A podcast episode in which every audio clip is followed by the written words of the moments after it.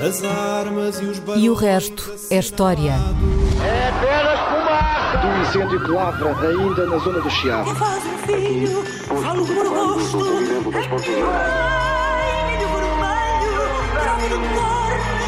da amor. Quer transformar este país numa ditadura. Não, não. Com João Miguel Tavares e Rui Ramos. Olá, sejam bem-vindos ao episódio 217 de E o Resto é História com Rui Ramos e João Miguel Tavares. No dia 11 de setembro de 1973, faz agora 50 anos, ocorreu um dos golpes militares mais marcantes da segunda metade do século XX. O golpe do general Pinochet, que derrubou o governo democraticamente eleito de Salvador Allende no Chile. Allende permaneceu no Palácio de La Moneda durante o violento assalto e aí morreu, nesse mesmo dia. A tese hoje estabelecida é de que se suicidou, embora durante muito tempo constasse que teria sido executado. E isso aconteceu após ele perder a esperança de conseguir resistir ao golpe militar. O, o, novo regime instaurou uma ditadura no Chile, numa primeira fase fortemente repressiva, causando cerca de 40 mil vítimas e um número uh, estimado de 3 mil mortos. Pinochet permaneceu na presidência do país até 1990. Até 1998, ele foi o mais alto responsável pelas Forças Armadas e depois continuou como senador vitalício tendo morrido apenas em 2006. O ouvinte Diogo Santos uh, enviou-nos algumas perguntas sobre o golpe de 73 que podem servir de base para esta nossa conversa. Escreveu ele: Sabemos hoje, através de documentos da CIA que foram tornados públicos, que os Estados Unidos financiaram o golpe e que estavam empenhados em pôr fim ao governo socialista de Allende. Como chegou Allende ao poder e qual era o ambiente social na altura em que governou? quais eram realmente os interesses dos Estados Unidos e qual era a narrativa que legitimava este tipo de intervenção, foi, pergunta o nosso ouvinte, apenas o medo da ascensão dos regimes socialistas e ou comunistas na América do Sul, a explicar esta intervenção. Estas perguntas, de facto, parecem um bom princípio de conversa, Rui. E eu acrescentaria apenas uma curiosidade. Estamos a falar de um acontecimento que ocorreu seis meses antes do 25 de Abril de 1974. O golpe de Pinochet teve algum impacto em Portugal? Teve um impacto enorme. Uh, aliás, como em toda a Europa e em todo o mundo. Uh, o impacto em Portugal acho que nós podemos demonstrar através de dois conhecidos uh, slogans da Revolução Portuguesa em 1974-75. o primeiro é o, o povo unido jamais será vencido. Ok.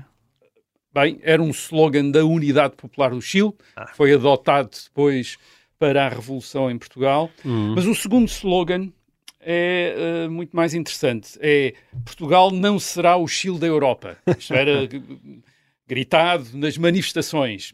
E uh, esta ideia do Portugal não será o Chile da Europa dá, uh, acho, acho que nos transmite a ideia de como a história do Chile foi usada durante a fase revolucionária uh, da democratização em Portugal, em 1974, uhum. uh, 75. Mas, mas antes de voltarmos a, a, Portugal e à sua relação com o Chile nesta uh, relação quase imaginária, digamos assim, durante, uh, uh, durante a fase revolucionária. Vamos começar pelo Chile. o que é que se passou no Chile em 1973 e, e o que é que era o Chile já agora? O Chile era, é o país que fica mais a sul do mundo, mais perto do Polo Sul. Uhum é, é uma longa linha ao longo da costa da América. Longuíssima. Uh, é? longuíssima, tem um comprimento de norte a sul de 4.270 km.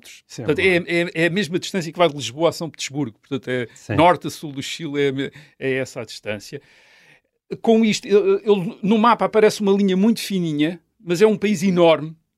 Uh, 756 mil uh, quilómetros quadrados, é maior do que a Península Ibérica. Uhum. Uh, uh, isto engana aquela sim, finura sim. da linha. também tem largura, não é? Apesar de tudo, também tem alguma largura. engana. Não é muito povoado. tinha cerca de 10 milhões de habitantes em 1973, pouco Isso mais. É mesmo muito pouco povoado. É, pouco mais do que Portugal. Tendo a densidade Portugal populacional tinha, é muito baixa. Tinha 8, quase 9 milhões de habitantes em, em 1973, portanto, é, num território muitíssimo, um décimo do Chile, quer certo. dizer era, curiosamente, o país, um dos mais pacíficos países da América Latina. Todas as repúblicas latino-americanas desde o século XIX tinham uma história desgraçada de golpes militares, guerras civis, ditaduras militares, e havia uma exceção, e essa exceção era o Chile. Era o Chile. Uh, o Chile tinha uma uh, indústria mineira importante, exportava cobre, uh, tinha uma população que era maioritariamente de origem europeia. 85% brancos ou mestiços, mas só 8% indígenas. Era uma população, portanto, maioritariamente de origem europeia, maioritariamente urbana, 70, 77% da população vivia nas cidades. Uh, aliás, estava muito concentrada na área uh, metropolitana de Santiago, que é a capital. Uhum. Uh, tinha em 1973 cerca de 30, 3 milhões de habitantes. Portanto, 30% uhum. da população do Chile vivia na capital, na capital do Chile. Tinha uma classe média importante, 30%, 30 da população do Chile era de classe média. Portanto, e porquê é que eu estou a dizer isto? Estou a dizer isto porque isto uh, dá um perfil social uh, muito diferente dos outros, dos países que nós associamos à, à América Latina. Portanto, é, é, é um país mais próximo do, daquilo que vemos na Argentina. Na Argentina exemplo. e no Uruguai, uhum. embora não tivesse tido a, a, imigração em massa da Argentina e do Uruguai no fim do século XIX, princípio do século XX, portanto, era, por, por, isso é que tinha menos população, aliás. Uhum. Uh, mas, portanto, temos um país europeu, urbano, portanto, por contrato, contraste com aqueles países do, uh, mais a norte, da América do Sul, que eram sociedades rurais, com uma grande população ou de origem indígena ou de origem africana, uhum. de antigos uh, escravos. Uh, e também não era uma população em que houvesse apenas uma, uma, uma, pequenina minoria de ricos e depois uma grande massa de pobres. Aqui não, havia uma classe média uh, importante. Portanto, é, é, um país um bocadinho Sim. diferente daqueles que nós associamos à, uh, à, América, à América do Sul. E não é propriamente a descrição de um país à beira da Revolução. Não. o que é que acontece para haver essa revolução? Bem, em 19, no ano de 1970 é eleito um presidente uh, socialista e marxista, além de socialista, hum. Salvador Allende, uh, que se propõe fazer uma revolução no Chile. Uh, Salvador Allende, também quando nós olhamos para as fotografias, não é o típico revolucionário. Certo. Isto é, não tem nada a ver com Che Guevara, com um barbas, boina, certo. nada disso. Ele é um senhor, 65 anos, um bigode de anos 30, dos, da década de 30 do século uh, eh, 20, uh, fato e gravata, uh, das classes altas, era secretário do líder do secretário-geral, líder do Partido Socialista. Ele chega ao poder com numa coligação, a coligação da unidade, chamada de Unidade Popular, em, em que entrou o Partido Socialista, entrou o Partido Comunista e outro, outros grupos que, uh, esquerdistas, e, e, ele tem uma ideia, a ideia é, ele quer fazer uma revolução, mas sem ditadura. Hum. Uma revolução socialista, marxista, mas pacífica. Reparem, todas as outras revoluções, até então conhecidas, de inspiração marxista tinham sido revoluções em que um partido tinha tomado o poder violentamente, tinha instaurado uma ditadura e depois tinha feito, decretado uma série de transformações. Tinha sido assim em, uh, na União Soviética, na, na, Rússia, na China e por aí fora. Portanto, Allende, em, 1900, em 1970, no Chile, diz: Nós vamos fazer uma revolução marxista, mas respeitando a Constituição, a democracia e a liberdade. Dizer, portanto, então aí qual é que é a todas. diferença disso para uma social-democracia? Não, porque é mesmo uma revolução marxista. Quer dizer, hum. isto é, não é uma revolução social-democrata. Isto é, não é apenas gerir, digamos, estabelecer um Estado social e gerir o capitalismo. Ele quer acabar com o capitalismo, quer acabar com a economia de mercado no, no Chile. Quer dizer, quer tornar quer aquilo uma economia, nacionalizar, uhum. expropriar, uh, planificar. Aliás, e depois até há um... Aquilo tem umas histórias engraçadas, um inglês que tem uh, um, uh, que tinha concebido um sistema especial para uh, uma economia centralizada e planeada centralmente cibernética já com os computadores, isto em 1970, portanto ainda, portanto já havia essa ideia, portanto ele queria mesmo, não era a Suécia, não queria fazer a Suécia, não queria fazer a Noruega, não queria fazer a Alemanha Ocidental, não era hum. nada disso. Isto é, queria fazer mesmo um regime socialista, um, okay. um Estado socialista. Agora, ele queria fazer, portanto, uma revolução, uh, uma revolução mesmo, não é, uh, mas em democracia, constitucionalmente, mas havia uma coisa, havia um, um pequeno detalhe que era muito interessante. Ele tinha sido eleito, de facto, presidente do Chile, uh, mas apenas com 36,6% dos votos. Ele basicamente tinha sido eleito presidente do Chile porque uh, os candida a, a, direita tinha, dois, tinha tido dois candidatos e os candidatos tinham dividido o voto da direita. Hum. O Chile era um, era um país em que votava maciçamente à direita. Aliás, uh, um, os dois candidatos, um, de, os, os, os, candidatos de direita, rivais de Allende, uh, um tinha tido 35,3%, portanto um pouco menos do que Allende, e outro tinha tido 28,1%. Uhum. Portanto, Allende não tinha a maioria no país, 63,4% dos eleitores nas eleições presidenciais tinham votado à direita. Sim, é quase dois terços. Portanto, dois terços do, dos eleitores chilenos não tinham votado numa revolução socialista, uhum. marxista, mesmo pacífica. Uh, nem tinha maioria no Congresso Nacional, isto é, no Parlamento, com as, das duas câmaras do Parlamento, onde os partidos da direita estavam à, à margem. Portanto, isto é um regime uh, presidencialista, típico da América Latina, em que o presidente tem o governo, uh, que é separado do, de, de, dos órgãos legislativos, e, portanto, Allende era o presidente, era o chefe do governo, mas uh, tinha perante si um Parlamento que, uh, onde os partidos da direita, o Partido da Democracia Cristã uhum. e um Partido Nacionalista, tinham uh, maioria. Certo. Como é que ele então consegue, apesar de tudo, ainda governar um bocado? Ele consegue governar, governar porque uma parte da democracia cristã, que é um dos grandes partidos do Chile, o vai apoiar até ao princípio de 1972. Uh, isto depois da Allende, em 1970, ter assinado com a democracia cristã um compromisso de garantias constitucionais, isto é, hum. de que ele vai mesmo respeitar a Constituição, independentemente das transformações sociais e económicas que quer fazer. E, e Allende compromete-se com isso. Uh, Porquê é que a democracia cristã o apoia? Apoia porque, em parte, uh, um, a democracia cristã que os, governos anteriores da democracia cristã também tinham tentado fazer transformações sociais no Chile, sobretudo em termos da propriedade rural. E, portanto, podiam-se identificar um bocadinho com a ideia de Allende de, por exemplo, expropriar uma parte uhum. das grandes propriedades, uh, dividi-las, quer dizer, até certo ponto havia uma parte da direita que, que achava que talvez fizesse sentido uh, fazer, uh, fazer qualquer coisa assim. não tão.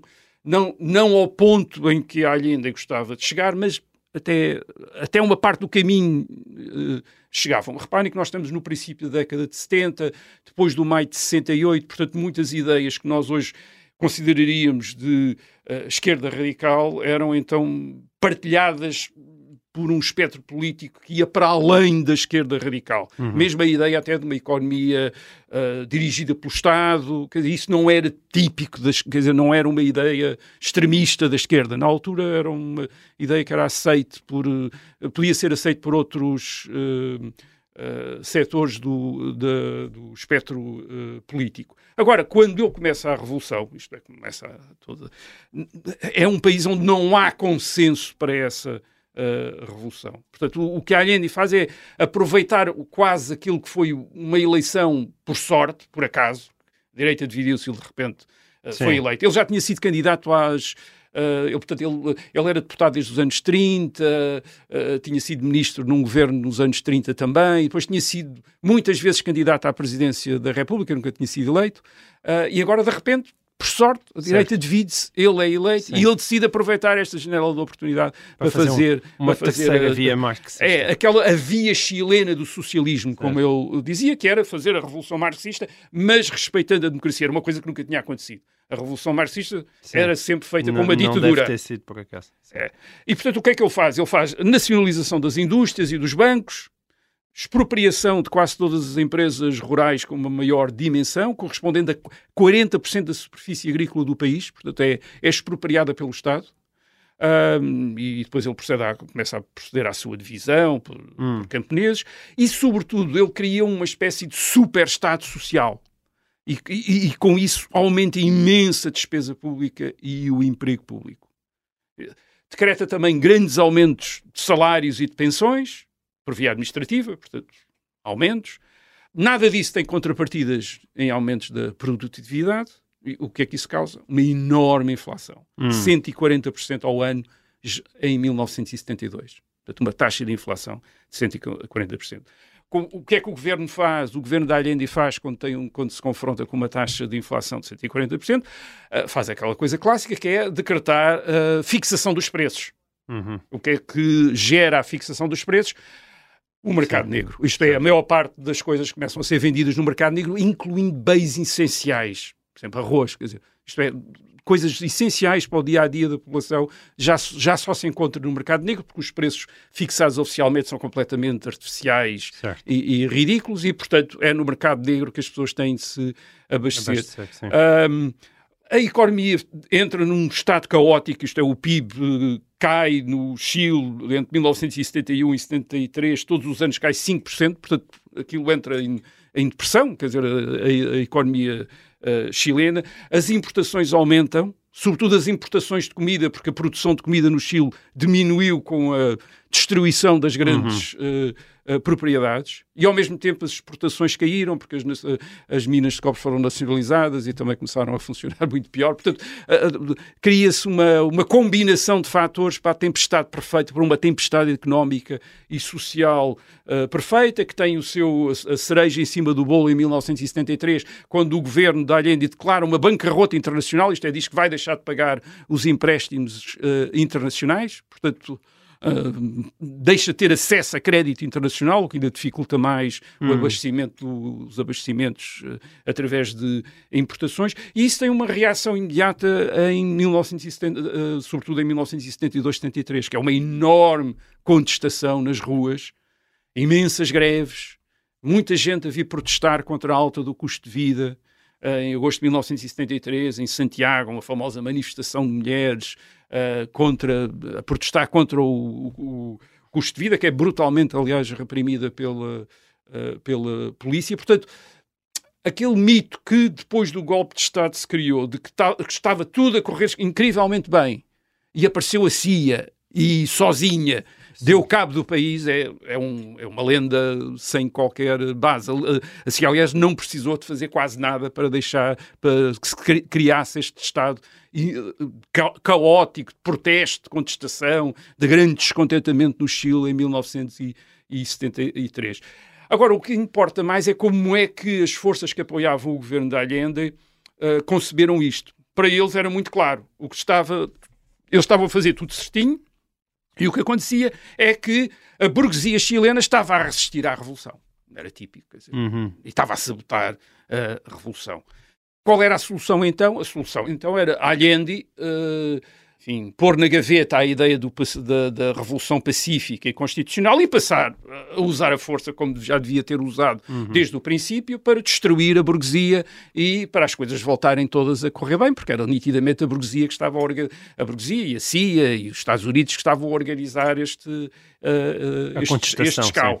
Uh, portanto, há uma parte da, dos apoios do governo da Unidade Popular de Allende que começa a a, a, falar cada vez mais da, da, necessidade de passar por uma fase violenta da revolução e mais e a organizar-se para essa revolução violenta. Isso incluía uma parte dos socialistas, isto é, do próprio Partido Socialista de Allende, uma parte da extrema-esquerda, curiosamente não o Partido Comunista, que era o mais cauteloso, que achava uhum. que era preciso mais cautela do que aquela com que Allende já estava uh, a, a, governar. Allende, ele mantém-se constitucional, mas por exemplo, ele, em 1971 ele recebe a visita do ditador cubano Fidel Castro. Uh, faz Allende faz-se fotografar com armas também. Quer dizer, isto é, começa a dar uh, sinais de que, de que aquilo, o Chile vai ser outra Cuba, por exemplo. Quer dizer, mesmo que Salvador Allende não se pareça muito com uh, Fidel Castro. Allende, nós sabemos hoje, aconselhou a formar milícias armadas para substituir o exército. Isto é criar um exército. Allende criar... diz Fidel Castro. Uh, Fidel Castro, desculpa. Allende. Fidel Castro, uh, exato, exatamente. Uh, Fidel Castro aconselha a Allende a formar milícias armadas para substituir o exército. Uhum. Isto, isto sabe-se, estas coisas sabem-se. E, e, entretanto, há uma série de órgãos do, enfim, do sistema político e constitucional do Chile que começam a reagir. O Supremo Tribunal critica o governo por não manter a lei, quer dizer, por já estar a ir além da lei, e o Parlamento, o Parlamento onde a oposição tem a maioria, uh, por 81 votos contra 47, uh, uh, em 1973, condena o governo por violar a Constituição e estar a armar grupos partidários para instalar um sistema totalitário. Hum. É, o, o, Parlamento acusa o governo de Allende de estar a preparar um golpe de Estado para instaurar um sistema totalitário e o Parlamento tem um, um há aqui um passo uh, muito decisivo que é o próprio Parlamento apela aos militares para restaurarem a ordem constitucional. Isto é, é o próprio Parlamento que uh, apela ao exército para intervir e pôr termo a este, aquilo que parece ser uma, uma, situação caótica na qual o Parlamento desconfia, a maioria uhum. do Parlamento desconfia que o Governo está a preparar também um golpe de Estado. Certo.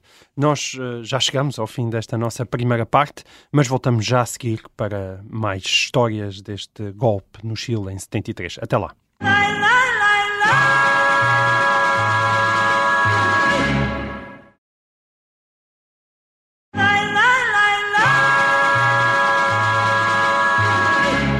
Olá, sejam bem-vindos de volta a esta segunda parte da E o Resto é História. Estamos no Chile em 73 e a falar do golpe, famoso golpe do general Pinochet.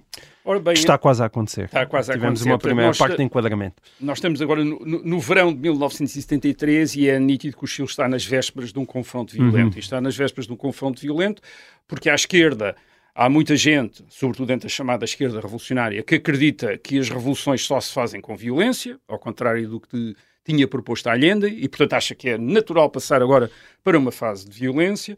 E, por outro lado, porque à direita há também uma, uma grande parte eh, enfim, de conservadores que acreditam que a ordem agora já, se pode, já só se pode restabelecer pela força e apela ao exército para uhum. intervir e pôr termo à uh, uh, uh, revolução. Aliás, era, digamos que era direita e esquerda uh, no Chile estavam a tirar a lição daquilo que se tinha passado no resto da América Latina nos anos uh, 60.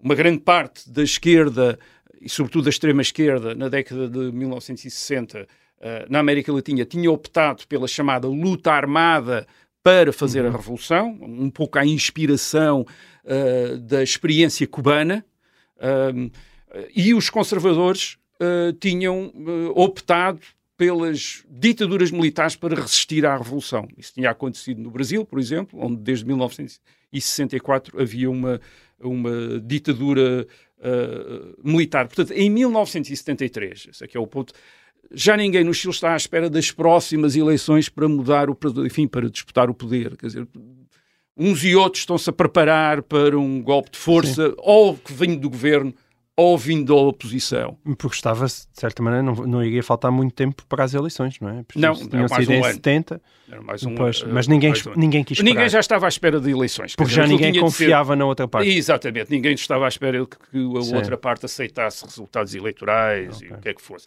E depois, claro, nós estamos numa, num contexto internacional que é fundamental também, que é o contexto da Guerra Fria, a Guerra Fria, o, o, confronto entre os Estados Unidos e a União Soviética, e o que se passa no Chile é visto como parte desse confronto entre os Estados uhum. Unidos e a União Soviética. Aliás, Mas tu disseste que o Partido Comunista não estava assim tão envolvido nisto, ou pelo menos aconselhava mais. Está nos... Qual é a posição o, da União Soviética? Partido... A, a posição da União Soviética é uma posição de apoio um bocado o Chile, mas não muito. Hum. Uh, quando Allende está à espera, do, no, no, meio da sua crise económica, ter um grande apoio da União Soviética, a União Soviética não se mostra nada interessada em apoiar uh, Allende. Isto, não se mostra muito interessada em apoiar Allende. Aliás, eu creio que uma parte de, dessa, disso tinha a ver com provavelmente não querer provocar mais os Estados Unidos. Uh, por outro lado, a União Soviética também não tem meios para, já apoiando Cuba, apoiar uh, economicamente o, o, Chile. Isto é, a União uhum. Soviética não tem meios para isso em 1973. Uh, os créditos que oferece ao Chile são créditos para comprar produtos soviéticos, que é uma coisa que não interessa muito uhum. ao Chile, tratores e coisas assim, que era o típico. Quer dizer, a União Soviética não tem meios para ajudar outro uh, país, quer dizer, a uma, à escala que o, Chile, precisava. Já tinha dificuldade até em manter Cuba uh, comprando açúcar, imenso açúcar, não, não precisava, e, portanto, não tinha esses meios penso que isso terá uma razão. Embora, claro, a, a, política soviética não é uma política de bloco, quer dizer, é provável que houvesse na direção soviética algo, uh, uh, quem defendesse uma intervenção que estivessem mais, mais entusiasmados com a ideia de fazer uma revolução no Chile e outros que estavam menos sim. entusiasmados com isso. Até porque, aliás, a União Soviética já tinha de apoiar uma parte da Europa Oriental. Isto é, a União Soviética carregava muita coisa que não Sim. estava a funcionar como ao Chile. já para não Era falar um- em África também, não é? E a própria União Soviética também não estava a funcionar bem. Portanto, era muita coisa que não estava a funcionar já, eh, economias socialistas que não estavam a funcionar bem em cima e, portanto, agora de repente ficar com, com o- os Estados Unidos. Os Estados Unidos os Estados Unidos, desde o século XIX, tinham tratado a América Latina como uma região do mundo em que eles não admitiam intervenções de impérios europeus e, portanto, e muito menos eh, a influência soviética, até pela experiência em Cuba em 1962, isto é, eh, Cuba cai no- no- na esfera soviética, a primeira coisa que a União Soviética faz é instalar mísseis nucleares em Cuba, portanto não queria, os Estados Unidos estão muito determinados a não ter uma nova Cuba eh, no continente, no, eh, no Chile. Portanto, eles, o que os Estados Unidos fa- fazem é passar a apoiar a oposição à Allende. Isto é, quando eles dizem vamos fazer um golpe, os Estados Unidos dizem façam, quer dizer, avancem. Quer dizer, Não são eles que fazem o golpe.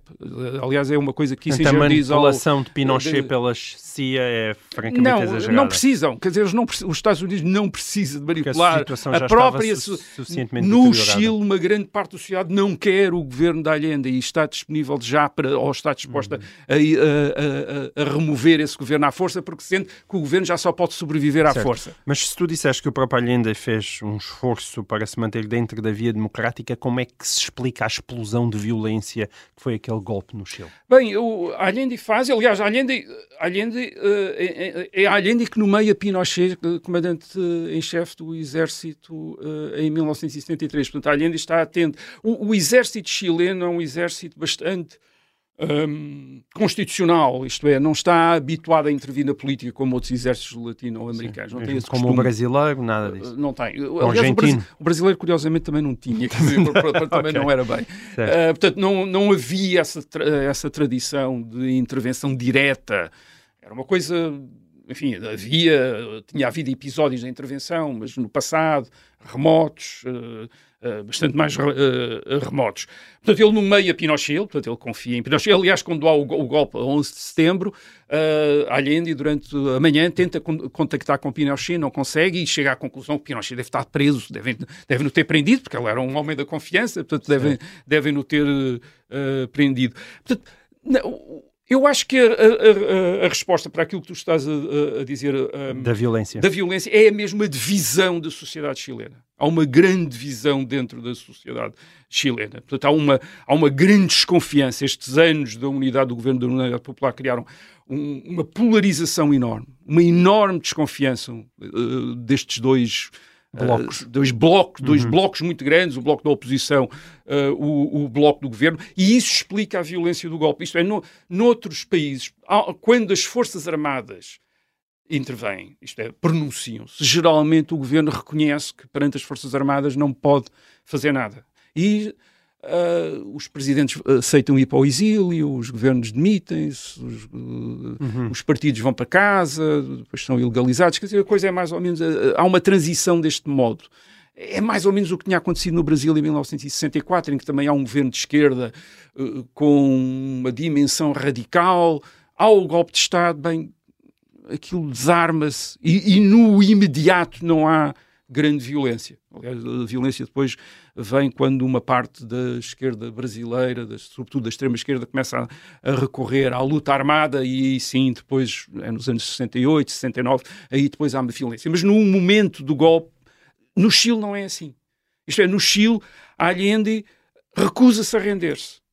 Fica no palácio. Quer dizer, recusa a ir para o, a ir para o exílio, a sair, eh, a, sair, a sair tranquilamente. Fica no palácio, apela à resistência. Quando vê que não tem meios, decide suicidar-se. Isto é, para dar um exemplo de resistência. Isto é, a Allende está convencido que tem ali um bloco a partir do qual pode resistir com força ao uso da força Mas pelo que exército. bloco era esse? Era também militar? Ou o É, exército é, estava são todo gente, do lado de Pinochet? é, é, é, ele, bem, o, Allende julga que, que- inicialmente julga que o golpe é apenas da Marinha e não é do Exército. Portanto, Hum. não sabemos exatamente no dia 11 de setembro que informação é que ele tinha. Nós, os atores, em, uh, os personagens históricos, obviamente, atuam em função da informação que têm, não, não da informação que têm os historiadores. Quer dizer, os historiadores, antes depois, é que sabem, ah, afinal, isto era assim. Ou sabe, Allende, em princípio, julga que pode resistir, mas depois também há um apelo às massas, quer dizer, à população para uh, vir para a rua e tentar, e tentar resistir. E eu creio que é esse o espetáculo da mobilização da unidade popular, que Allende tinha conseguido mobilizar, com, aliás, até com as, as larguezas do governo, aumentos de salários, aumentos de pensões, e, portanto, ele tinha, tinha, tinha clientes, tinha, tinha apoiantes, apoiantes também, não eram a maioria, mas eram alguns. Ele julga que pode resistir, e por outro lado, Pinochet e as, as Forças Armadas julgam mesmo que têm de destruir esse bloco de poder. E é isso que fazem de uma maneira muito violenta. Eles prendem muita gente é aquela. É prender gente em estádios de futebol, quer dizer, que era uma coisa. É tanta gente que eles prendem-nos em estádios de futebol. Portanto, é, é, prender a esquerda, é prender uma grande parte da esquerda. É isso que Pinochet faz. Quer dizer, hum. já não se trata apenas de atacar o governo da Allende e os seus colaboradores. É, a Pinochet e as, e as Forças Armadas vão para todos aqueles que apoiaram o governo da Allende e e a unidade popular. É uma coisa, é uma limpeza política, digamos, é uma, é uma coisa maior do, do que derrubar um. Não se trata de derrubar um governo, trata-se de eliminar um setor de opinião. É uma coisa muito mais, uh, muito mais complicada e, claro, muitíssimo mais violenta. Uhum. Uh, hoje os cálculos que nós temos são para uh, eh, 3 mil mortos mas chegou a haver 40 mil, 40 mil presos, quer dizer, num país, reparem, com 10 milhões de habitantes, quer dizer, uma coisa Sim. descomunal há resistência mesmo, isto é, nos três meses a seguir ao golpe de Estado, há 162 militares que morrem em confrontos com grupos armados da oposição. Há sobretudo um grupo, que é o MIR, que é o Movimento da Esquerda Revolucionária, que passa imediatamente à luta armada, quer dizer, contra, uh, contra uh, a ditadura. Portanto, há um princípio ali de meia guerra civil, quer dizer, uhum. e portanto, e, e há um a, a, violência enorme, quer dizer, o uso de prisões em massa, o uso da tortura nas prisões e depois o assassinato, quer dizer, portanto, como uma espécie de o assassinato extra-legal a que as autoridades recorrem, quer dizer, de uma maneira, uma maneira bastante despreocupada, quer dizer, uma uhum. coisa... Isto tudo provoca uma enorme condenação internacional, como é óbvio, Uh, apesar da ditadura chilena não ter sido a pior ditadura da América Latina, houve depois ditaduras ainda piores, como a ditadura argentina mais tarde, ou a ditadura comunista de Cuba, que prendeu, matou e torturou muito mais gente e continua a prender até hoje. Um, mas é uma ditadura feroz, quer dizer, é uma ditadura feroz, proíbe partidos de esquerda, controla a imprensa, não há respeito dos direitos dos presos, recurso ao assassinato, mas curiosamente com isto há depois uma grande preocupação em, em fazer outra vez a economia funcionar. Portanto, inicialmente há uma, há, uma, há uma fase de austeridade, digamos assim, para reequilibrar o orçamento, e depois uma liberalização da economia que cria aquilo que nos anos 80 veio ser uma das economias mais prósperas da uh, América. Isto é, a ditadura de Pinochet cria uma das economias mais prósperas da América Latina uh, e, e, um país que na década de 1990 é um dos países com um nível de desenvolvimento mais alto da América Latina e mais seguro também. Quer dizer, isto, isto portanto, é, o, é aquilo que Pinochet também faz, quer dizer, criar esta economia. E, e isso, claro, permite-lhe estar no poder até 1990 Uh, naquela fase de democratização da década de 1980, quando acabam as ditaduras militares na América Latina, Pinochet aceita sair do poder pacificamente, ao contrário do ditador comunista Fidel Castro, portanto, ele aceita sair do poder uh, pacificamente, em 1990, há uhum. eleições, uhum. ele vai-se embora, ainda continua chefe das Forças Armadas durante, uh, durante um, um tempo. Mas agora, voltando ao caso de Portugal, a relação entre o Chile uh, e Portugal. Uh, em primeiro lugar, há uma analogia curiosa, que é, tal como no Chile, a partir de 1974, o movimento das Forças Armadas diz que quer fazer uma revolução socialista em Portugal de modo democrático e pacífico. Portanto, uhum. há essa analogia, esta situação, isto é, de uma revolução de tipo marxista, mas pacífica, democrática, pluralista, aceitando vários partidos políticos, e não, portanto, como na União Soviética e na China, com um partido único. Mas há também uma utilização perversa do caso chileno. A partir do verão de 1974, o Partido Comunista e a extrema-esquerda vão usar o golpe de Estado de Pinochet do ano anterior para dizer que era isso que iria acontecer em Portugal se o, o movimento das Forças Armadas não, não se alinhasse com o PCP e a extrema-esquerda para destruir violentamente a direita em uhum. Portugal. É aquela ideia de temos de os pôr no campo pequeno antes certo. de que eles nos ponham no campo pequeno a nós. Portanto, de repente o Chile começa a ser usado para de, o caso do Chile começa a ser usado em Portugal em 1974, 75 pelo PCP e pela extrema esquerda para defenderem uma maneira forte, quer dizer, uma maneira forte Sim. do MFA devia proibir, devia prender, uh, mais gente, porque uh, as revoluções têm de se fazer uh, com um bocado de força, embora se queira fazer aqui uma revolução democrática uhum. e pacífica, tem de ser um, um bocado, tem de se usar um bocadinho à força. Obviamente, Portugal não foi mesmo o Chile da Europa.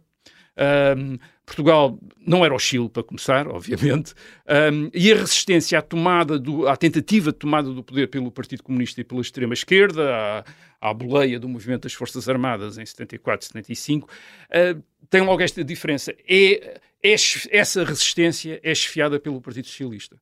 Certo. por Mário Soares. Isto é, ao contrário do Chile, em que o Partido Socialista estava do lado da Unidade Popular, do lado da extrema-esquerda e do Partido Comunista, em Portugal, o Partido Socialista está do lado daqueles que querem uma democracia tipo ocidental e, embora o Partido Socialista nessa altura também defenda uma economia socialista, mas uma economia uh, aberta, digamos, tipo mais norte da Europa. Sim. E os Estados Unidos, esse é que é o ponto, os Estados Unidos em Portugal decidiram, não andaram à procura de um general conservador como o general Pinochet para uh, resistir à Revolução, apostaram tudo num líder socialista que foi Mário certo. Soares.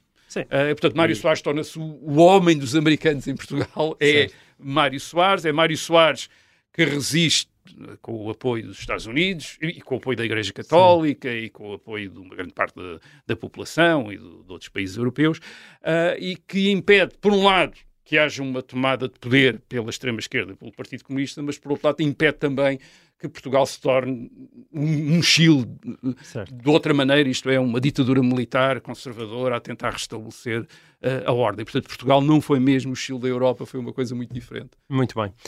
Um, a, a, Fundação Gulbenkian deve os seus fundos e a sua coleção ao senhor que lhe dá o nome, não é? O empresário e filantropo de origem arménia, Carlos Gulbenkian, mas ela não seria nada do que é hoje. Uh, aliás, poderia nem sequer estar sediado em Lisboa sem o trabalho de um português, que foi seu advogado pessoal, chamado José Nazarete Perdigão, que se tornou presidente da Fundação Gulbenkian em 1956 e a dirigiu durante 37 longos anos, moldando-a à sua imagem e tornando-a também uma referência não só em Portugal, mas também no mundo.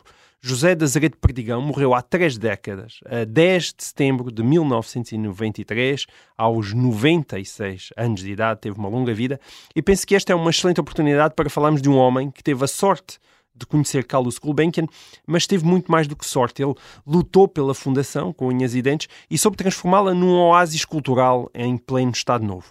Rui, quem foi Azaredo Perdigão e como é que ele conseguiu tudo isso? Um, a, a, propósito do oásis, a Gulbenkian não foi só um oásis durante o Estado Novo.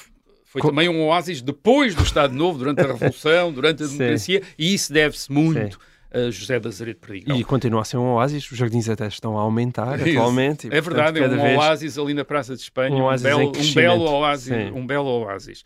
Como é que eu descreveria a Azeredo Perdigão? Eu acho que iria usar uma expressão do Ibsen, de na sua peça de teatro Os Pilares da Sociedade. Ele era um dos pilares da sociedade portuguesa. Hum. É, ele é um grande advogado de Lisboa, com um escritório que ainda hoje, ainda hoje existe e que foi fundado em 1919, portanto há mais de 100 anos. Um, portanto, ele era, e, e, como, claro, e como um dos grandes advogados, uh, era membro da Assembleias Gerais e de Conselhos de Administração de muitas empresas. Hum. E, portanto, é ele que, em 1942, Gulbenkian escolhe como seu advogado em Portugal. O Gulbenkian precisa do advogado em Portugal e vai escolher, obviamente, um dos maiores advogados uhum. mais prestigiados, mais competentes, mais reputados de Lisboa, José de Azeredo Perdigão, e, e é o advogado, eh, eh, e é José de Azeredo Perdigão, enquanto advogado de Gulbenkian, advogado português de Gulbenkian, que se torna também o intermediário entre Gulbenkian e o governo português na década de 1940, de 1950, quando se começa a tratar da instalação da coleção de arte Gulbenkian uh, uh, em Portugal.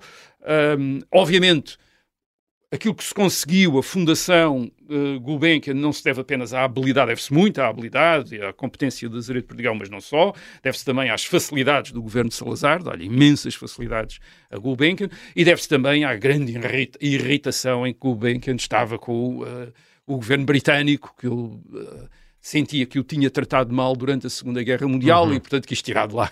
Enfim, não quis que a fundação ficasse no Reino Unido, ao contrário do que toda a gente estava à espera, uh, em Inglaterra, e, e, quis que ficasse uh, uh, em Portugal. Mas a competência jurídica de Azeredo de Portugal foi fundamental, aliás, foi fundamental, sobretudo, depois da morte de Gulbenkian em 1955, quando foi preciso fazer uma luta com o advogado inglês de Gulbenkian, quer dizer, que defendia uma outra visão para a fundação, achava que era um um desperdício de pôr a fundação uhum. num país pequenino como uh, Portugal, e, e é uh, Azeredo Portigão que consegue uh, o estabelecimento da Fundação uh, Gulbenkian em Portugal em 1956. Uhum.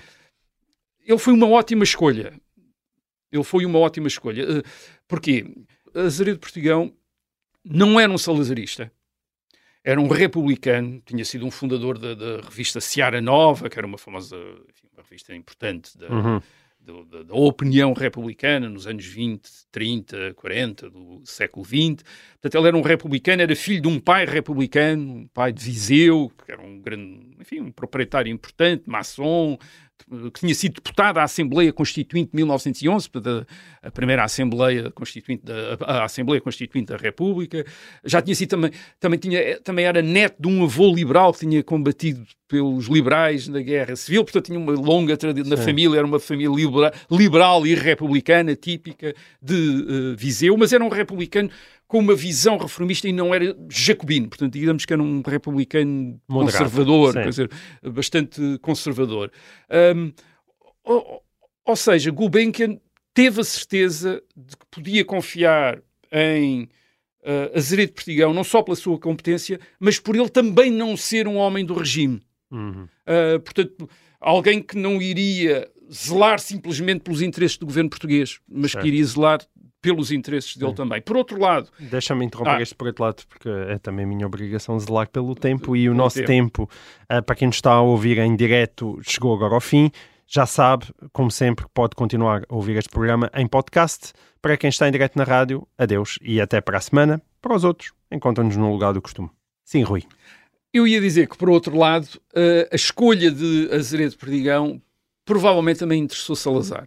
Uhum. Uh, como disse, Azeredo Perdigão é um republicano, mas não é um republicano jacobino, é um republicano uh, conservador, que deve ter muita, que tinha muita coisa em comum com Salazar.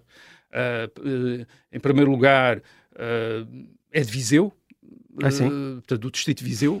Portanto, okay. eles são os dois de Viseu, da, daquela uhum. área. Portanto, isso é importante porque criam sempre relações locais. Mas eles conheciam-se. Penso que não, mas, mas, okay. uh, uh, mas havia ali. Uh, portanto, havia.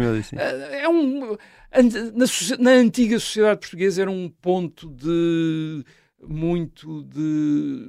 Para estabelecer o, o contacto com alguém, isto é, uma relação com alguém, o serem conterrâneos era muito importante. Quer dizer, Uh, Salazar também tinha estudado num seminário em Viseu, etc. Portanto, conheciam-se, deviam ter ouvido falar um do outro, ou uma coisa qualquer assim. Uh, uh, Azeredo Perdigão tinha estudado Direito em uh, Lisboa, salvo erro, mas tinha feito depois, penso que uma pós-graduação, agora não tenho certeza, mas uma, tinha feito também estudos em Coimbra, uhum. também, tinha, também tinha, tinha um alguma coisa a ver alguma... com Coimbra, onde Semelhança. Salazar era o professor. E depois Azeredo Perdigão era mais ou menos da, da geração de Salazar. Salazar tinha nascido em 1889, Azeredo Perdigão em 1896. Portanto, eles tinham mais ou menos a mesma cultura, quer dizer, uhum. um era católico, outro era republicano republicano, mas uh, estou a falar católico e republicano em termos quase políticos, não propriamente em termos de crenças, uhum. mas tinham mesmo uma cultura de patriotismo, por exemplo, Lazaredo de Perdigão também era muito... Uh, Uh, tinha uma grande fascínio pelo ultramar português, pela defesa do ultramar português, tal como Salazar. Sim. Portanto, havia ali muita coisa em comum. Mas, mas para além disso tudo, quer dizer, portanto, tornava Azeredo de Perdigão, não sendo um salazarista, sendo até alguém identificado pelas suas opiniões com a oposição democrática ao Estado Novo. Um, havia estas coisas em comum e, havia, e, e, e, e até isso o recomendava a Salazar. uh, nos anos 50. Porque um, muito provavelmente Salazar não estava interessado em que fosse um salazarista a ficar à frente da Fundação Gulbenkian. Isto é, a Fundação Gulbenkian com os recursos que a Fundação Gulbenkian tinha, iria ter em Portugal. Um, porque, porque, por, porquê? Para evitar dar demasiado poder a alguém que pertencesse ao regime e que estivesse envolvido nas lutas de poder do regime. Queria ficar com uh, muitos recursos nas mãos. Uh, e repare, isto é uma época, anos 50, anos 50, em que se começa a discutir a sucessão de Salazar. Uhum. Isto é escolher alguém, isto é um salazarista ir para a frente da Fundação Gulbenkian, ficar com aqueles recursos todos. Porque naquela altura já de... havia a noção de que ia ser alguma coisa tremenda num país como Portugal. Claro, quer dizer, uma okay. riqueza enorme, quer dizer, que tinha interesses no petróleo do Médio Oriente nessa altura, que mais tarde depois veio-os a perder, mas nessa altura ainda tem. Aquilo é uma, quer dizer, uma coisa que não tem, não há equivalente eh, eh, em Portugal. Aquilo rapidamente, alguém que quisesse fazer daquilo um Estado dentro do Estado era muito fácil fazer daquilo um Estado dentro do Estado. Isto é, de, se, uh, aquilo que Salazar terá talvez imaginado é que aquilo nas mãos de um político, isto é, alguém que lhe quisesse suceder, de repente tinha ali uma base de poder enorme, quer dizer, era mais importante que qualquer outra coisa. Isto é, quando um dia fosse necessário discutir a sucessão de Salazar, que ali estava o, o presidente da sim, Fundação sim. Gulbenkian, que teria um exército enorme de clientes, tinha dado dinheiro a toda a gente, era o grande patrono do país, o grande mecenas do país, quer dizer, e era o, nitidamente o, o sucessor óbvio. Portanto, Salazar não devia estar muito interessado nisso, ele nunca, nunca esteve muito interessado em ter um Delfim, falámos aqui disso, uhum. aliás, com o Fernando Martins certo. no último programa, ele nunca esteve interessado em ter um Delfim com muita força, Marcelo Caetano, Pedro Teutónio Pereira, e, e, não gostava nada, com certeza, interessado em ter um Marcelo Caetano ou um Pedro Teutónio Pereira à frente da Fundação Gulbenkian. Certo. Aliás, Pedro António Pereira vem a fazer parte da, administra da administração do governo, mas o presidente é Azeredo Perdigão. Sim. Eh, que nunca manifestou interesses de entrada na vida política. Nunca. Uh, Azeredo Perdigão é nitidamente um homem de equilíbrios. Isto uhum. é, com uns e com outros, portanto, ele aceita salazaristas no Conselho de Administração, ex-antigos ministros, embaixadores, como Pedro Teutónio Pereira, Marcelo Matias também, uh, mas depois dá empregos, dá subsídios artísticos a pessoas independentes ou até claramente uh, identificadas com a, uh, ou oposição, como no caso do cinema, por Sim, exemplo. Claro. Uh, e, e, e, até isso também interessava ao, ao, ao, regime, quer dizer, isto é, ter de repente uma instituição que integra uma parte da oposição que poderia ter pruridos em aceitar integrar-se nas instituições oficiais, isto é, aceitar subsídios, aceitar apoios uh, oficialmente, mas da Fundação Gulbenkian uhum. era capaz de aceitar. Portanto, agora, a história da Zera de Portugal à frente da Gulbenkian não acaba com o Estado Novo, passa pela Revolução de 1974-75 e pela instalação da democracia num período de... Aliás, num período também que depois se torna um período de dificuldades globais até para a própria Fundação, no, no Médio Oriente, e, e o papel da Zera de Perdigão é também aí muito importante. Uh, porquê? Porque o novo regime uh, em abril de 1974, portanto depois da Revolução, quer nitidamente entregar o governo a figuras como Azaredo Perdigão. Uh, o, o primeiro chefe do governo é o professor Palma Carlos. O professor Palma Carlos, Adelinda Palma Carlos, que é uma figura com algumas semelhanças com o Azaredo Perdigão, isto é, advogado, no caso dele, professor de Direito da Faculdade de, de Uh, professor da Faculdade de Direito de Lisboa, mas também republicano, maçom, não salazarista ou anti-salazarista, mas ordeiro e com boas relações com os salazaristas, por exemplo, com uhum. Marcelo, Marcelo Caetano. Uh, aliás, um, uh, Azeredo Portigão é também falado várias vezes para primeiro-ministro depois de 1974. Há várias vezes o nome dele consta. Uh, ele vai integrar o, o, o, Conselho de Estado em 1974. Torna-se um membro do Conselho de Estado, uhum. o professor Azeredo Perdigão. Reparem que tinha sido uma figura pública quase enfim, da situação anterior certo. à frente da Gulbenkian, mas passa para o uh, Conselho de Estado. E já tinha uma certa idade. E isto é uma forma de, de em grande parte, uh, em parte, a revolução querer se legitimar com, com alguém que era uma das grandes figuras da sociedade portuguesa. Isto é, ter uma das grandes figuras da sociedade portuguesa uh, associada à Revolução era importante. E depois Azeredo de Portugal desempenha um, o mesmo papel que tinha desempenhado antes de 74 a tentar manter a fundação acima da revolução, assegurar a sua continuidade, manter equilíbrios. Ele é incrivelmente considerado pelas autoridades, por exemplo, durante a presidência do general uh, Yanes, entre 1976 e 1986, ele é constantemente falado, ouvido, uh, promovido, etc. Ele, ele, daquele ponto de vista do general Yanes, ele representa... Ele é nonagenário. É, é verdade, ele, ele, ele representa, digamos, as pessoas com autoridade pessoal na sociedade portuguesa, alguém que tem uma espécie de autoridade. Numa época de grande divisão política, hum. Azeredo Perdigão é uma das poucas figuras consensuais, isto é, de autoridade, em 1985 é agraciado com a Gran Cruz da Torre Espada, que é a mais alta distinção portuguesa. Hum. Raramente atribuída a um civil, quer dizer, é atribuído a, a, a Perdigão, de, de, tal maneira que aos 96 anos, quando ele morreu, estava fora de questão substituí-lo, portanto ele continua na, na, na, na Fundação. E a, a, Fundação mudou muito desde a sua morte, mas é curioso notar como ainda hoje ele está lá muito presente. Isto é, podia contar uma história, quer dizer, de uns anos atrás ter ido à Fundação Gulbenkian por causa de um trabalho que estava a fazer uh, e, uh, e ter-me apercebido da disposição de uma numa sala, umas plantas, umas coisas que estavam dispostas de uma certa maneira interessantes. Eu perguntei, ah, isto é curioso, porque é que isto é assim? E a resposta que a pessoa com quem eu estava a falar me deu foi que isto é assim porque o doutor Perdigão uh, queria que fosse assim. Quer dizer, isto 20 e tal anos depois é. do doutor Perdigão, as coisas ainda lá continuavam. Como respeito, Portanto, a fundação mudou imenso, hoje é um, tem uma outra, uh, um, enfim, uma outra inserção, um outro papel, etc. Mas a figura do doutor Perdigão, como eles chamam, hum. ainda lá continua naquela instituição, tal como a de Carlos Gulbenkian, quer dizer, mas é uma ele tem uma marca enorme lá. Muito bem. Bom, assim termina esta edição do E o Resto da História. Nós, como sempre, cá estaremos para a semana. Até lá.